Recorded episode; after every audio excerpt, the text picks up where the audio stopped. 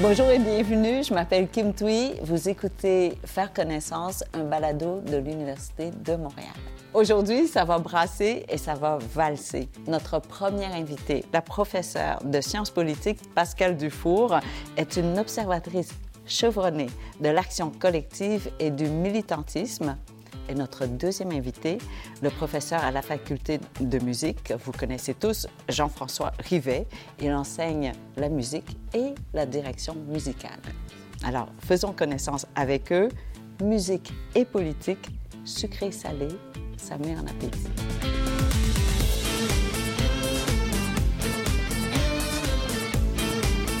Jean-François Rivet, nous, on se connaît, donc je vais oser te tutoyer. On va se Ben tutoyer. oui. Je ne sais pas si tu connais Pascal Dufour. Depuis peu, mais je la connaissais, la connaissais de réputation. Alors, professeur titulaire Oui. en sciences politiques. Je ne sais pas si tu es déjà allé dans le département. Non. Non? Donc, c'est pour ça que je voulais vous croiser aujourd'hui, la politique et la musique. Mais, euh, Madame Dufour, vous êtes euh, vraiment dans la. euh, J'allais dire, vous formez en fait des politiciens pour être des rebelles, non? Pour être en Euh, dehors des c'est- institutions. C'est comme deux mots qui vont pas en- ensemble, mais euh, on peut dire qu'on on étudie, enfin moi en tout cas dans ma spécialité, je vais plus regarder les gens qui sont dans l'engagement citoyen, et oui, il y a des rebelles là-dedans, mais c'est pas des politiciens. Généralement, les politiciens sont plus rebelles, ils ont fini par devenir autre chose. Ils peuvent commencer rebelles, mais si on finit en politique active, c'est rare qu'on soit vraiment rebelle, parce qu'on accepte le cadre dans lequel on travaille, dans lequel euh, on passe des lois, on décide, etc. Euh, alors que moi, l'objet que je regarde, c'est plutôt euh, en dehors des institutions, donc en dehors du cadre dominant, on va dire. Et donc, la- le département de sciences politiques vous permet d'enseigner comment être en dehors du cadre? Euh, oui, mais on n'est pas nombreux à travailler là-dessus. Je suis la seule à mon département à peu près, quelques collègues aussi, mais c'est pas le gros de la science politique. Là, c'est pas du tout. euh, la plupart des gens ne définiraient pas comme ça la science politique. Ce serait plutôt la science de l'État. Mais c'est ça. Moi, je suis un peu à la marge, on va dire. Et qu'est-ce qui est dans la marche? Mais tout ce qui est loin de l'État ou qui travaille contre l'État ou qui essaye de euh, euh, mettre des bâtons dans les roues de l'État.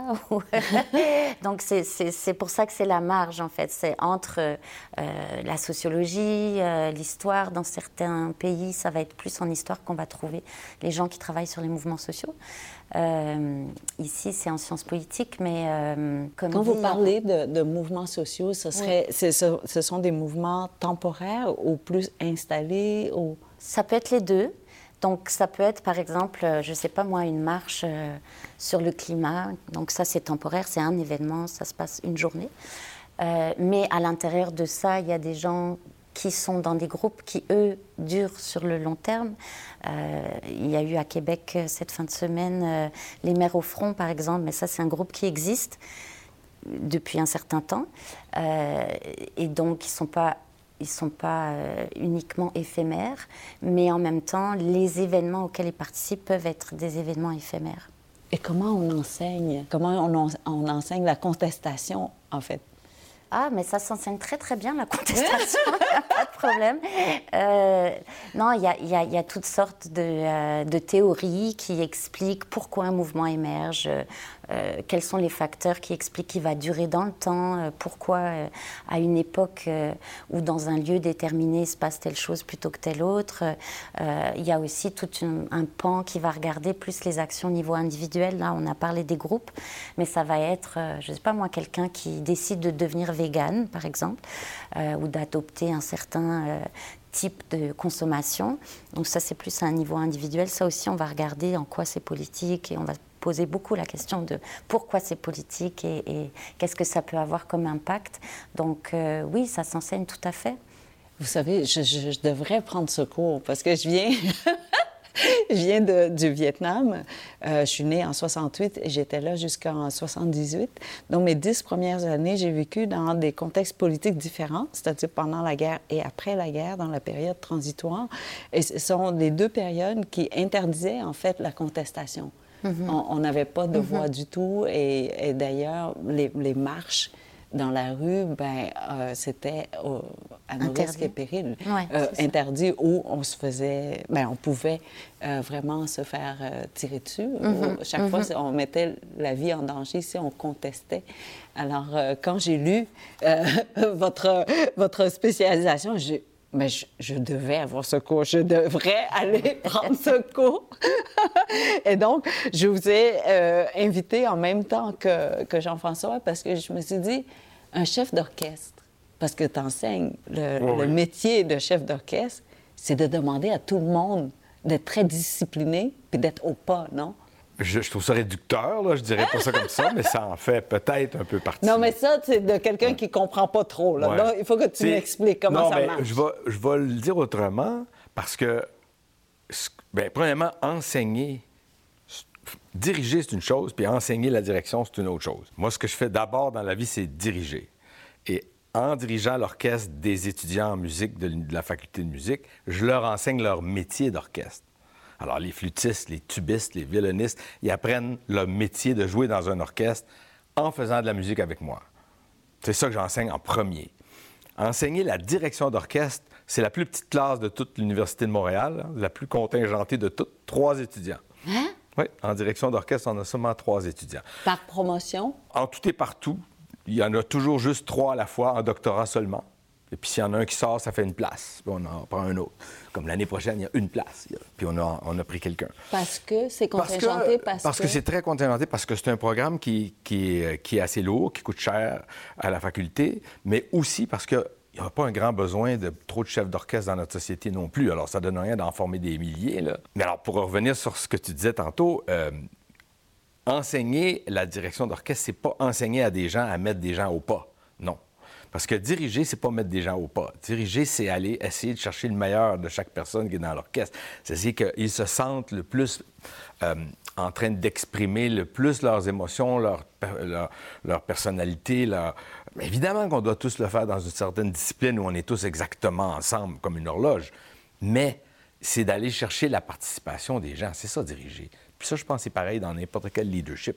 Ça pose être un chef d'orchestre. Alors, si les gens sont contents de participer puis qu'ils se donnent 100% ben ils vont se donner mieux. Alors, en tant que chef, j'ai l'impression que je vais diriger mieux si je leur laisse la place d'être le plus eux-mêmes possible. C'est un rêve, là, ça a l'air un peu utopiste. C'est pas toujours, ça marche pas toujours. Et puis, un orchestre, c'est pas une machine. Alors, il y a les êtres humains, ben, il y en a qui vont être fatigués, il y en a qui vont leur enfant à l'hôpital, il y en a un que c'est pas une bonne journée. Il va toujours avoir des gens qui seront peut-être pas à leur 100% mais en moyenne, diriger, c'est essayer d'aller chercher les gens. Puis le deuxième aspect de diriger, c'est de proposer à ce groupe de personnes-là une direction, une vision. Parce que non, euh, plus que la musique de chambre, jusqu'à six personnes, on peut toujours travailler sans chef. là. Même à 10, 12, 15, on peut faire sans chef. Puis ça marche, ça peut bien marcher. Mais quand on dit sans chef, il y en a toujours quand même un qui va faire ça. C'est qui le chef. donne, le, qui donne le là, Oui, ou qui va donner le- le, le début. le- au- bon, c'est impossible de coordonner un très grand nombre de personnes s'il n'y a personne qui, fait le chef, en tout cas. Et plus difficile encore, c'est la teinte qu'on va donner à la musique. Parce qu'on pourrait faire la même pièce très lent, très vite, euh, euh, doucement, durement. Bon, puis c'est- comment on choisit ça? Bien, déjà dans un couple, c'est déjà des discussions. Un quatuor à cordes, il n'arrête pas de s'engueuler. Alors, dépasser quatre, là, c'est vraiment difficile. Alors, dans un orchestre, c'est impossible d'être démocratique. Puis que, non, moi, j'aimerais ça plus lent. Non, non, moi, j'aimerais ça plus vite. On finirait jamais. Alors, le jeu dans un orchestre, puis tout le monde l'accepte, ce jeu-là, quand tu, tu embarques, quand tu prends un job dans un orchestre. Le jeu, c'est que cette semaine, c'est madame ou monsieur machin qui dirige. On va faire ce qu'il demande, puis on va voir où ça s'en va. Si son idée est intéressante, puis qu'on on a du fun à aller dans sa direction, ça risque de bien sonner, puis on va dire Ah, cette semaine, c'était une bonne semaine, ça a levé, c'était cool, c'était le fun. Ou c'était plate cette semaine, le chef était poche, puis, euh, ça, puis euh, aussi les semaines comme ça dans un grand orchestre, parce qu'on a souvent des chefs invités. Est-ce que tu as beaucoup de musiciens qui, euh, comment, qui apportent des commentaires ou sinon des suggestions d'interprétation, par exemple, de la pièce Oui et non. c'est- en général, dans un grand nombre de personnes, ben là, ils disent pas un mot, puis c'est le chef qui mène la répétition, puis on recommence ici, puis on va le faire plus comme ceci, puis moins comme cela, puis on propose des images, ou... et puis finalement, on façonne tranquillement l'espèce de grosse image forte que nous, on se fait dans notre tête pour que ça amène l'orchestre dans cette direction-là. Mais il y a deux grandes exceptions à ça qui vont plus dans le sens de ce que tu dis. C'est il y a des êtres plus spécifiquement solistes dans un orchestre. La première au bois, au flûte, ou le premier trompette. Quand ils ont des solos importants, Bien, c'est sûr que je ne vais pas leur dire quoi faire d'abord. Je vais les laisser faire leur solo à leur façon. Je vais peut-être aller faire une suggestion, mais... Alors là, ils donnent des... Pas besoin de mots. Hein. La musique, c'est un langage qui n'a pas besoin de mots. Mais oui, ils vont donner leur opinion musicale. Oui, ça va arriver qu'il y a des musiciens d'un orchestre qui vont venir te parler puis dire, ben des suggestions, oui. Mais l'autre point le plus important, c'est que plus l'orchestre est petit, Là, plus l'opinion de chacun compte. Alors moi, ça m'arrive souvent de diriger des très gros orchestres, mais en ce moment, je dirige des Musici. Les Musici, c'est 15 cordes. Mais là, 15 cordes, chacun a son opinion, puis on discute. Et puis je les écoute, puis on, travaille ensemble, en général, en tout cas. Alors donc, ça va plus dans la direction euh, démocratique, non pas. Dans ce cas-là, Qu'en penses-tu de, des cours sur euh, les luttes? Non, vous, vous, vous n'appelez pas ça contestation. Si, contestation, lutte sociale, euh, oui. Manifestation, mobilisation, c'est des mots qu'on on utilise vraiment les mots. Oui, oui. Alors, qu'en penses-tu de tout ça?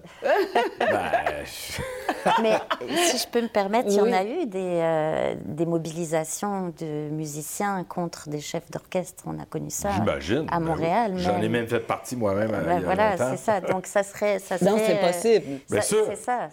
Ben, il faut dire une chose. Hein. Partons par la base. Là. Pendant très longtemps, jusqu'à, on va dire, jusqu'à il y a une vingtaine d'années. Maintenant, c'est vraiment pas mal terminé, là, dans nos pays en tout cas. Mais jusqu'à il y a une vingtaine d'années, comme les généraux de l'armée, puis comme les leaders de bien des choses, les chefs d'orchestre étaient des tyrans qui écrasaient les musiciens. Et les luttes contre les tyrans sont toujours justes. Mais c'est plus vrai, en fait. On, serait en cours, là. on serait poursuivi maintenant. Ce serait plus possible d'humilier les musiciens publiquement, puis tout ça. Avant, c'était comme ça. Mm. C'était vraiment, vraiment grave, très grave. Alors, donc, les contestations contre des chefs tyrans, on en a fait. Moi aussi, j'en ai déjà fait. Oui. Pour vous, Mme Dufour, est-ce qu'il faut euh, presque ces mouvements de citoyens, de contestation ou de lutte et tout ça pour pouvoir faire changer une structure? Ah, ça, c'est, je suis pas mal convaincue de ça, oui. Je pense qu'il y a une, y a une division du travail, forcément. On n'a pas besoin juste de ça, on a besoin de plein d'autres choses.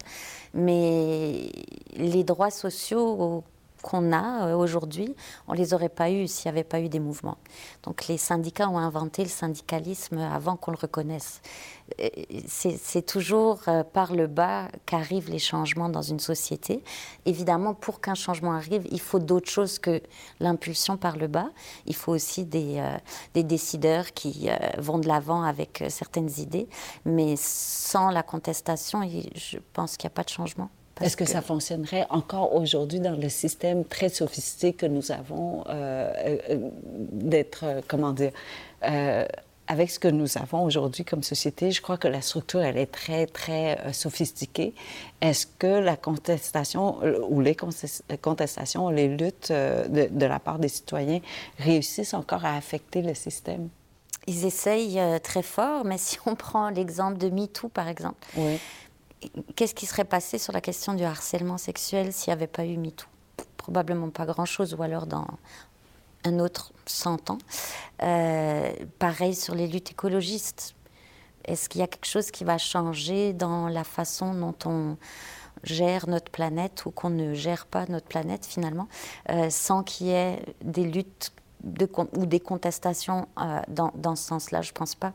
Donc, donc on en a besoin et c'est pas un impact direct, jamais, jamais, jamais. Euh, très, très rarement, on a eu quelques exemples. Euh, au Québec, on pourrait, on pourrait éventuellement y revenir 2012, euh, mais c'est vraiment rare que ça soit un effet direct. Mais il y a toujours un effet indirect, ne serait-ce que parce que ce sont ces mouvements-là ou ces luttes-là, et les personnes évidemment qui sont là-dedans, qui nous permettent d'imaginer autre chose, une alternative, donc de, de, refonder socialement la façon dont on a de considérer quelque chose. On a besoin des mouvements sociaux pour l'imaginaire euh, de l'alternative, justement. Mais pour pouvoir créer un mouvement, est-ce qu'il ne faudrait pas quand même avoir une certaine discipline pour rassembler tout le monde autour d'un même sujet et d'aller dans une même direction avec un même discours? Ça, c'est disciplinaire, hein, mais c'est sûr que euh, pour moi, c'est le conflit qui est créateur. Donc s'il n'y a pas de conflit, il n'y a pas de création. Il y a une reproduction, mais il n'y a pas beaucoup d'imagination. Donc je, répondrai non à la question. je pense que c'est très difficile de, de, comparer les deux activités parce que là, on parle de conflit qui permettent de faire bouger les structures même d'une société versus des décideurs qui souvent profitent de ces structures-là pour leur propre agenda personnel. On pourrait parler longtemps de nos, chefs politiques, mais... alors que ce qu'on fait en musique, c'est déjà de l'imaginaire en partant, c'est de l'art. Ça demande... Le conflit est inhérent à la musique elle-même. Toute bonne musique est basée sur des idées contradictoires, toujours. Ben, le fort, le doux, le rude, le gentil, le, vite, le lent. Bon. Et Beethoven, c'est le meilleur exemple. C'est fort, c'est doux, c'est fort, c'est doux. Euh, mieux que ça, la forme la plus typique de toute la musique occidentale, la forme sonate, ben, c'est basé sur toujours deux groupes de thèmes contrasté, toujours. Puis on regarde n'importe quelle peinture de Van Gogh ou de n'importe qui, il va toujours avoir un contraste entre des éléments. On pourrait appeler le conflit autrement. On pourrait l'appeler polarisation, on pourrait l'appeler tension. Moi, j'aime beaucoup le mot tension parce que ça implique quelque chose de très universel qui est le contraire, l'entropie ou la détente, et puis la résolution de la tension. Et puis ça, on voit ça beaucoup en musique. L'œuvre musicale va créer un cadre, donc on va dire un écosystème, dans lequel il y a des éléments qui sont sous tension. Les éléments vont être contrastés. Le compositeur va jouer avec nous. Il va nous faire vivre des aventures dans son paysage grâce à ces thèmes qui sont un peu comme des personnages. Puis à la fin, ça va être après un climax qui souvent va être le plus haut moment de tension, il va y avoir une résolution de cette tension-là. Puis là, c'est un peu comme une histoire qui finit bien, ils vécurent heureux, blablabla. Si on n'aime pas ça, on peut bien écouter d'autres choses. Mais il y en a des musiques qui sont non résolues aussi. Un exemple, la cinquième de Sibelius, qui est une des symphonies les plus extraordinaires qu'on va faire à l'orchestre l'année prochaine. À la fin, il y a un climax gigantesque, un des plus beaux climax de l'histoire de la symphonie. Puis ça pourrait finir comme ça, puis on pourrait faire Ah! Puis là, à la fin, Sibelius, il fait un paquet d'accords secs, comme des claques à gueule. Puis là, on se dit Pourquoi il a fait ça? C'est tellement décevant, là. J'en veux, j'en veux encore après 60 ans. puis en même temps, artistiquement, c'est super intéressant parce que le conflit n'est pas vraiment résolu à la fin. Alors, ça arrive, ça aussi. Mais en tout cas, ça pour dire que le conflit dont on parlait tantôt, il n'est pas aussi euh, socialement engagé dans une, œuvre d'art qui vient d'un compositeur du passé. on vit plutôt une sorte d'aventure imaginaire. Par contre, là où la musique est utilisée par des politiques, c'est ben là, on pourra en parler longtemps. Mais c'est ça, j'allais vous demander. Dans tout mouvement, en toute lutte, il y a toujours la musique qui accompagne, il me semble. Dans tous les rassemblements et tout ça, il y a toujours une, musique qui ramène. Je, pense à la guerre du Vietnam, tous ceux qui ont traversé là, du nord au sud, qui marchaient dans la jungle, qui mouraient. Mais ce qui les gardait en vie, c'était des chansons. C'était de faire la musique, puis ils continuaient à, à, faire la musique pour vraiment rassembler tout le monde autour d'une cause. Est-ce que, est que la musique fait partie également des cours que, que vous donnez? Mais ça peut, ça fait pas forcément partie de, de, de, mes cours, mais euh, ce qui est certain, c'est que sur le plan de la recherche, ce que j'ai pu observer, euh, c'est que beaucoup de mouvements vont se réunir autour de la musique. Donc c'est en créant euh, la batucada, par exemple, pour la Marche mondiale des femmes, c'est en, jouant euh, de cet instrument-là à plusieurs qu'ils vont se faire euh, repérer, dans une, faire du bruit, être présents, se faire entendre, rassembler. c'est c'est un élément central de l'identité collective finalement de, du groupe en question. On peut imaginer, euh, euh, mais on, les connaît, les chants révolutionnaires. Euh, enfin, il y, a une histoire musicale, on va dire. on pourrait raconter l'histoire musicale de la contestation. Bah Tout à fait, on pourrait le faire. Même son opposé existe, c'est-à-dire la musique utilisée pour dominer les gens. L'Église le fait beaucoup. Euh, la musique pour encourager la guerre, alors que ce soit les trompettes des Romains ou euh, euh, les, marches militaires, ou la musique pour apaiser, justement, comme ou, pour identifier des groupes de personnes. Mais la musique, elle a l'avantage que c'est un langage compris par tous. Il n'y a pas de langue. Alors qu'on vienne du Vietnam ou du Québec ou de n'importe où, on entend la même chose quand on entend la musique. En général, contrairement à ce que n'importe qui pourrait penser, on pourrait venir le plus loin possible les uns des autres. Les émotions humaines sont assez semblables quand même. Je pense qu'on semblables, ben en oui. fait. Il y a des nuances, là. Euh, on va pas les réduire, là, mais quand même, les, grandes émotions, de que ce soit les émotions crues, là, comme l'amour, la peur, la survie, ou des émotions plus subtiles, tous les êtres humains partagent pas mal les mêmes émotions. Alors, la musique amène directement les gens à communiquer, peu importe leur origine, peu importe leur culture. Bien, les musicologues ont fait des, études, puis c'est Mozart qui remporte la palme de celui qui est le mieux compris par toutes les peuplades les plus primitives aux plus sophistiquées. Ouais. Mais je me posais la question de est-ce que euh, la musique, une musique spécifique, produit forcément la même émotion suivant de où on vient? Probablement pas. Non, c'est ça, ouais. Sauf Mozart. Oui, non, mais je disais plutôt, en fait, on ne sait pas si c'est la même émotion c'est celle qui est la plus appréciée de la plus grande variété d'ethnies, on va dire. Mais, tu sais, juste, prenons l'exemple du deuil. Dans nos sociétés, c'est le noir, puis au Japon, c'est le blanc. Juste, mettons juste ça. Ou euh, les, intervalles de la musique asiatique versus les intervalles de la musique occidentale, la joie s'exprime pas nécessairement de la même façon. Euh, quelque chose de vraiment intéressant, c'est la question du raga hindou. Parce que nous, toutes nos musiques occidentales, le climax est suivi d'une fin. La fin, c'est pam pam, pam pam, pam pam, pam, ça finit. La raga, elle finit pas. Elle monte, elle monte, elle monte, elle monte, elle monte, elle monte, elle monte, jusqu'à temps qu'il arrête. Puis c'est symbole d'une élévation spirituelle constante. Il n'y a pas un boum boum final à une raga, jamais. Ben, en tout cas, à ce que je sache, je suis pas un spécialiste, là. Mais, c'est intéressant parce que ça, c'est quand même des, formes de pensée vraiment différentes. Là. Mais est-ce que les luttes sont pareilles dans les différentes cultures et différentes sociétés? Ben, vous avez parlé des régimes autoritaires euh, tout à l'heure. Alors c'est sûr qu'on ne va pas lutter de la même façon euh, sous un régime autoritaire ou sous un régime euh, libéral. Ça c'est certain. parce qu'on ne met pas notre, danger, notre vie en danger de la même façon. Mmh. et puis dans les régimes autoritaires, ce qu'on va voir beaucoup, c'est ce qu'on appelle des formes euh, plus individuelles de résistance. Donc, euh, par exemple, euh, je ne sais pas, on peut le reproduire aussi, l'imaginer historiquement entre des paysans qui étaient et, et les, propriétaires de, ces paysans. Donc, c'est une forme d'esclavage moderne, on va dire, ou ancienne. alors, c'est sûr que la contestation ne va pas s'exprimer de manière ouverte parce que c'est beaucoup trop dangereux, puis c'est impossible finalement. Mais par contre, elle va s'exprimer autrement, euh, par des discours cachés, euh. Euh, on peut imaginer aussi sur une chaîne de montage des ouvriers, par exemple, qui vont faire du ralentissement, qui vont faire du sabotage ou des choses comme ça, mais donc caché, pas, pas public.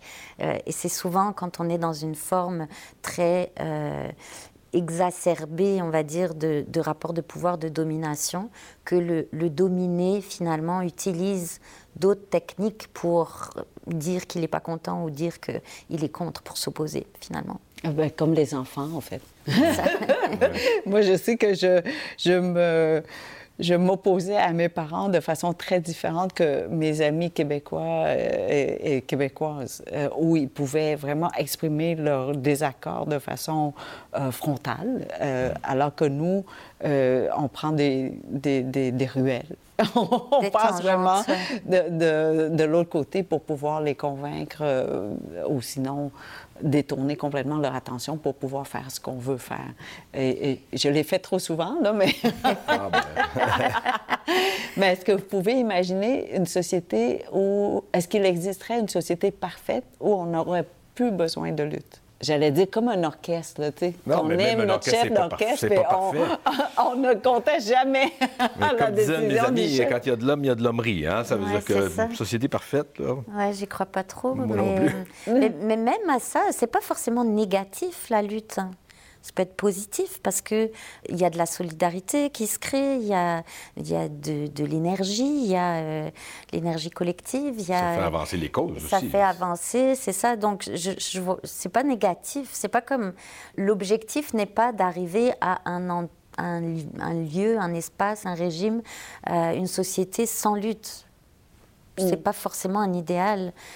je trouve en tout cas, parce que c'est louche. Forcément, ça doit être louche.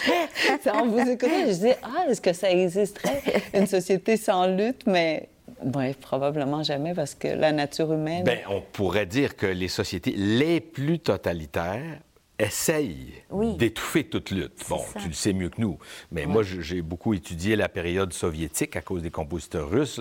D'ailleurs, il y a quelques exemples dont il faut, qu'on parle aujourd'hui, musique et politique, là, ça c'est sûr. C'est une période riche pour ça.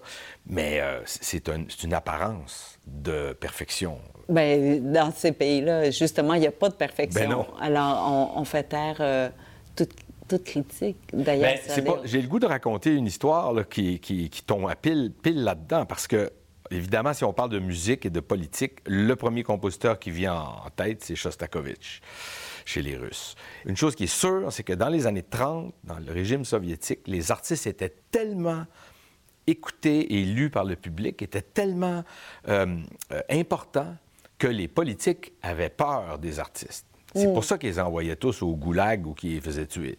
Et euh, combien de Solzhenitsyn et, et, autres écrivains ont passé par euh, cette trop triste vérité? Bon.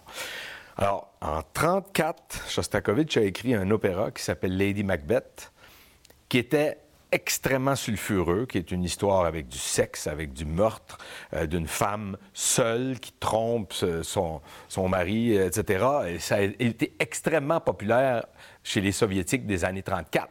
Mais on est en pleine purge de Staline. On est dans les pires années.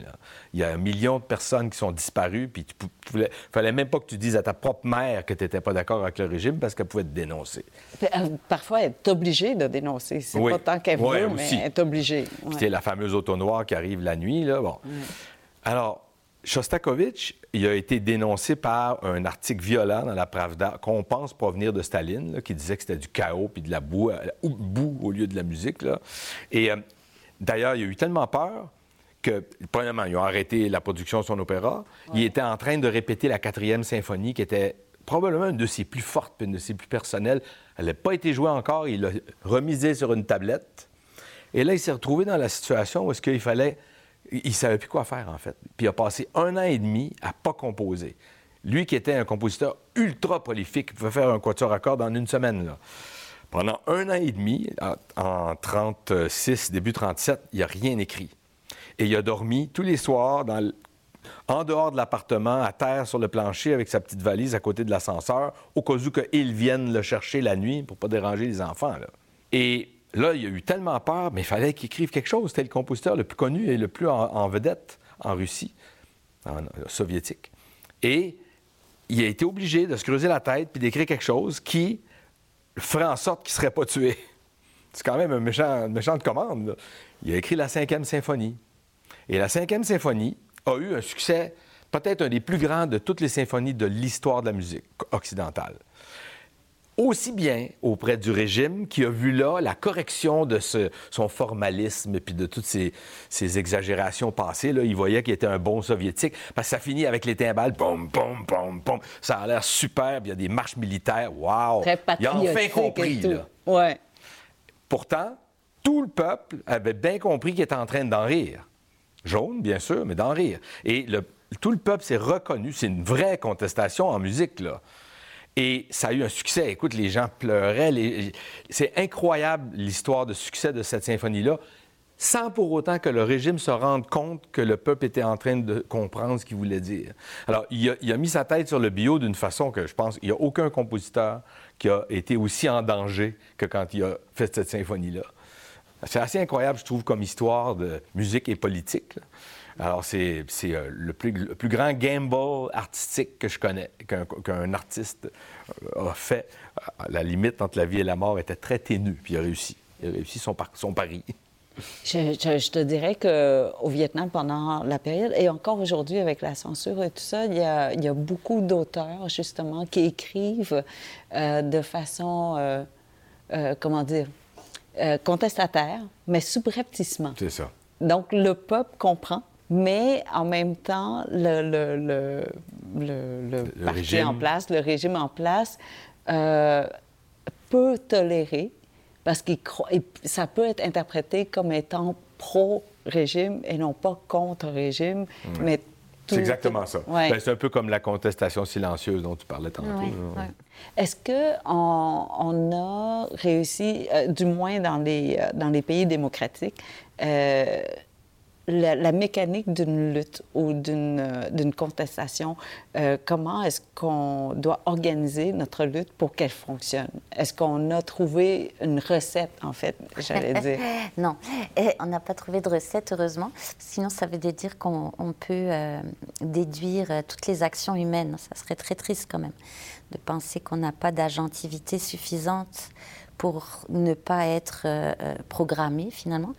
Euh, donc non. ceci dit, il y, a des phases qui se retrouvent dans les régimes démocratiques qu'on retrouve un peu quel que soit le mode d'action qui est utilisé. Donc il va y avoir une émergence, on parle souvent de cycle en fait.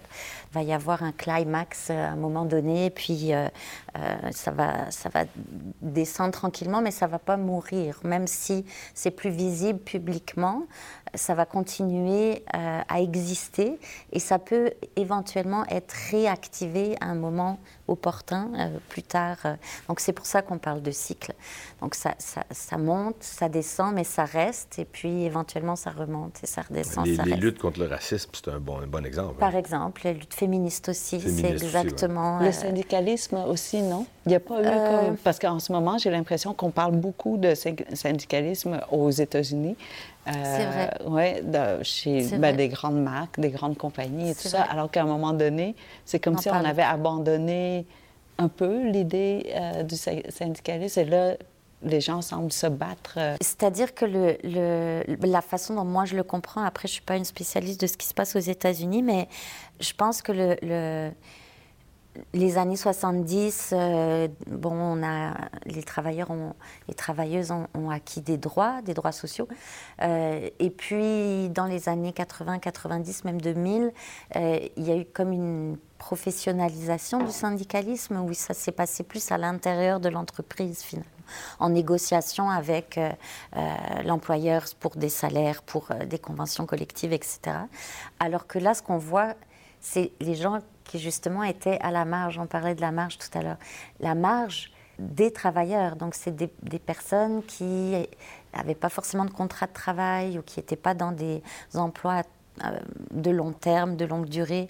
C'est eux qui se mobilisent en ce moment pour demander des meilleures conditions de travail ou simplement des conditions de travail, euh, qui, veulent, qui refusent de travailler euh, des heures de fou pendant la nuit, par exemple.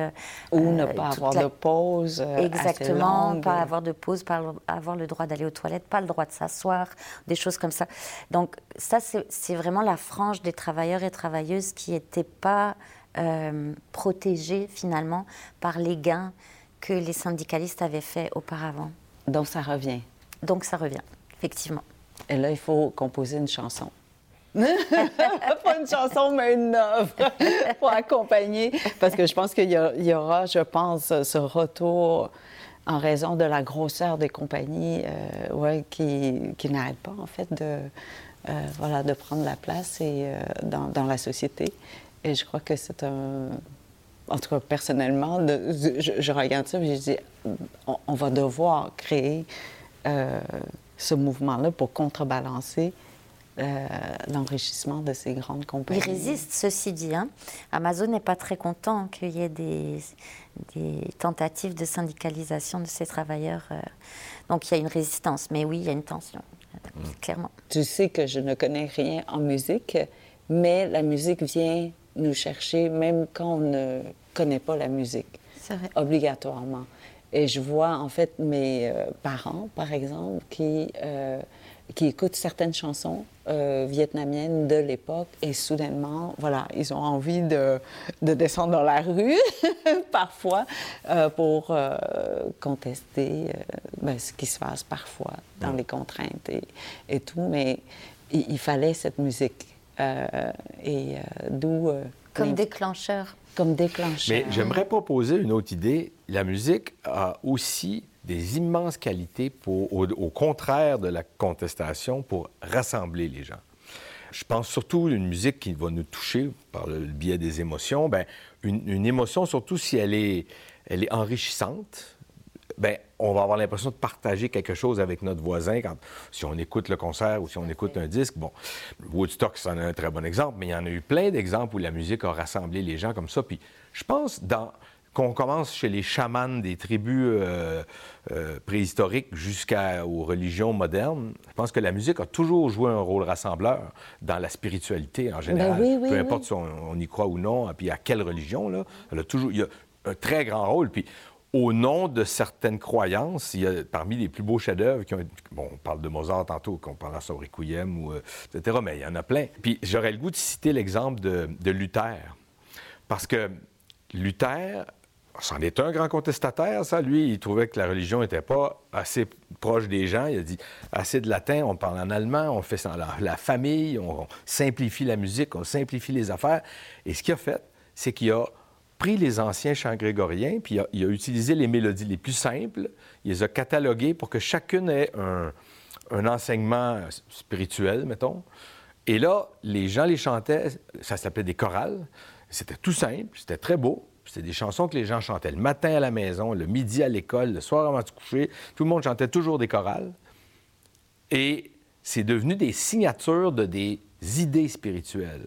Alors, si on faisait, je sais pas moi, ta ta ta ti ta ti ta na na na na na na, tout de suite, le croyant luthérien savait qu'on parlait de la passion de Jésus. Ou si on faisait pa, pa, pa, pa, pi, pa, ça c'est Jésus, meine Freude, ça n'avait rien à voir avec la passion, c'était Jésus, ma joie. Ou si on faisait celui de Noël, ou si on faisait. Bon. Chaque mélodie était une signature d'une idée spirituelle. Puis ça, les enfants les connaissaient, tout le monde les connaissait. Et puis la musique de Bach en est truffée, évidemment. C'est le, le, plus grand compositeur luthérien, c'est sûr que c'est Bach. Mais la conséquence de ça, c'est que les gens étaient très, très, très unis spirituellement grâce à des mélodies très simples que tout le monde reconnaissait. Et je pense que c'est à cause de ça que l'Allemagne est devenue le pays le plus musical d'Occident qui a vu naître les Bach, Mozart, Haydn, Schubert, Brahms, Strauss, Mahler, toute la gang, tous les plus grands compositeurs, presque tous les plus grands compositeurs. Parce que c'est un pays dont la musique était au cœur de leur préoccupation quotidienne à cause de Luther. C'est quand même intéressant comme rôle politico-social, on va dire. Hein. Mais si on, réfléchit à, des groupes qui seraient comme plus euh, exclus, on va dire, euh, euh, ils se sont toujours retrouvés autour de la musique aussi. Mhm. Donc, euh, la musique ou les rythmes, en fait, parce mhm. que ça peut être le rythme comme euh, en Afrique du Sud, euh, les mineurs avec mhm. le gumboots, par exemple. et donc, c'est faire du bruit avec ses bottes de manière rythmée. ça peut être, je ne sais pas moi, les communautés noires aux États-Unis, ah autour. le donc, rap, le breakdance. Donc, donc c'est, je, pense qu'il y a un sentiment d'unification, on va dire, euh, et de partage et, aussi et de reconnaissance qui vient avec euh, le style musical, on va dire, qui va être utilisé euh, et, et, qui à portée de main. Parce que ça, c'est un des aspects dont on n'a peut-être pas parlé jusqu'à présent, mais la musique, c'est pas seulement pour l'élite. La musique, c'est pour tout le monde. La musique populaire, elle est à portée de main. C'est un outil qui peut être approprié par à peu près n'importe qui. Et ça, c'est pas vrai de tous les outils. Ah oui, mm. tout à fait. Et ne serait-ce que, je, pense au, euh, à la méditation. Euh, même là, le, mm, il, y a, une musicalité et, je sais que euh, dans les temples bouddhistes, je ne suis pas bouddhiste, mais parfois il, faut y aller dans les funérailles et tout ça, et on lit des textes en sanskrit qu'on ne comprend pas, mais qu'il y a un rythme et nécessairement, étrangement, ben, on rentre dans, dans, un rite, comme vous dites, et puis on tombe dans cette musique euh, qui nous berce et qui, qui est capable de nous garder assis sur nos genoux, euh, mais pas assis, mais en tout cas à genoux ou assis vraiment de façon très inconfortable pendant une heure ou deux sans, sans se plaindre parce qu'on on tombe dans une espèce de, je sais pas, presque. Oui. Euh, donc la musique nous emmène vraiment, comme tu dis, rassemble euh, et rassemble même dans les mouvements euh, contestataires. Mais c'est drôle comment ce que, en fait, moi je vis un, on a vit un très gros problème parce que la musique classique passe pour être élitiste justement, puis moi je, je veux rien savoir de ça parce que s'il y en a un qui est contre le snobisme, c'est bien moi là. Mais si je savais tout ce que je donnerais pour pouvoir amener des gens qui la connaissent pas à juste la, découvrir. J'essaie, je fais, toute ma vie, j'ai fait ça. Mais c'est évident qu'il y a des gens qui se sentent exclus de certaines circonstances. C'est comme la salle de concert, par exemple, il y a des gens, ils se sentent pas chez eux. Là. Ils veulent ben, pas C'est intimidant. Quand tu connais pas, puis tu rentres, tout le monde est en tuxedo ou en noir. Puis encore, là, euh, on peut changer ça. Mais tout ça pour dire que ils vont se reconnaître plus si on va, euh, je sais pas, moi j'ai fait plein de concerts de l'OSM dans les parcs, puis là les gens venaient, puis ils viennent pas à la place des arts, mais ils viennent quand on va jouer dans mm. un parc proche de, chez eux. Alors tout ça pour dire que la, musique va souvent, ça va être nécessaire que la personne qui a le goût de se rassembler avec d'autres personnes sente que la musique est celle qui est appropriée à son son, son identité, mettons. C'est pour ça qu'il y a tellement de gens qui disent Ah, le rap, ça les a sauvés, parce que là, ils peuvent contester comme ils veulent. Puis j'en ai ma propre fille, j'en ai proche de moi pour qui le rap, c'est bien important pour ça même si moi, j'en écoute pas vraiment. Puis il y en a d'autres, ben ce serait, je sais pas moi, les, je pense au tam-tam du Mont-Royal dans le temps. Puis il y a toutes sortes de façons de se rassembler autour d'une musique qu'on pense qui nous ressemble. Mm. J'aimerais ça, moi, amener les gens qui connaissent pas Bach à découvrir à quel point c'est encore peut-être tellement beau, tu sais. Mais bon, ça, c'est. Mais l'affaire, je pense qu'on on connaît tous, mais on ne sait pas que c'est bac. Peut-être. Parce que quand on va chez le dentiste ou dans l'ascenseur ou dans les films, eh on, va pleurer au moment où, bon, parfois une pièce classique joue, puis on, pleure, puis on sait, mais on n'est pas capable d'identifier hmm. qui, qui, est derrière, quel instrument est en train de jouer ou quel est le compositeur. Mais je pense qu'on est tous touchés sans pouvoir nommer. Hmm. Euh, et euh, j'aimerais vous remercier d'avoir fait l'exercice parce qu'au départ, je me disais, il y a une contradiction dans ce que, dans, ce que vous faites, mais finalement, non.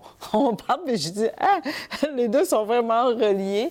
Et, euh, et je, je vais certainement euh, chercher, voir si je peux pas suivre les cours sur la contestation.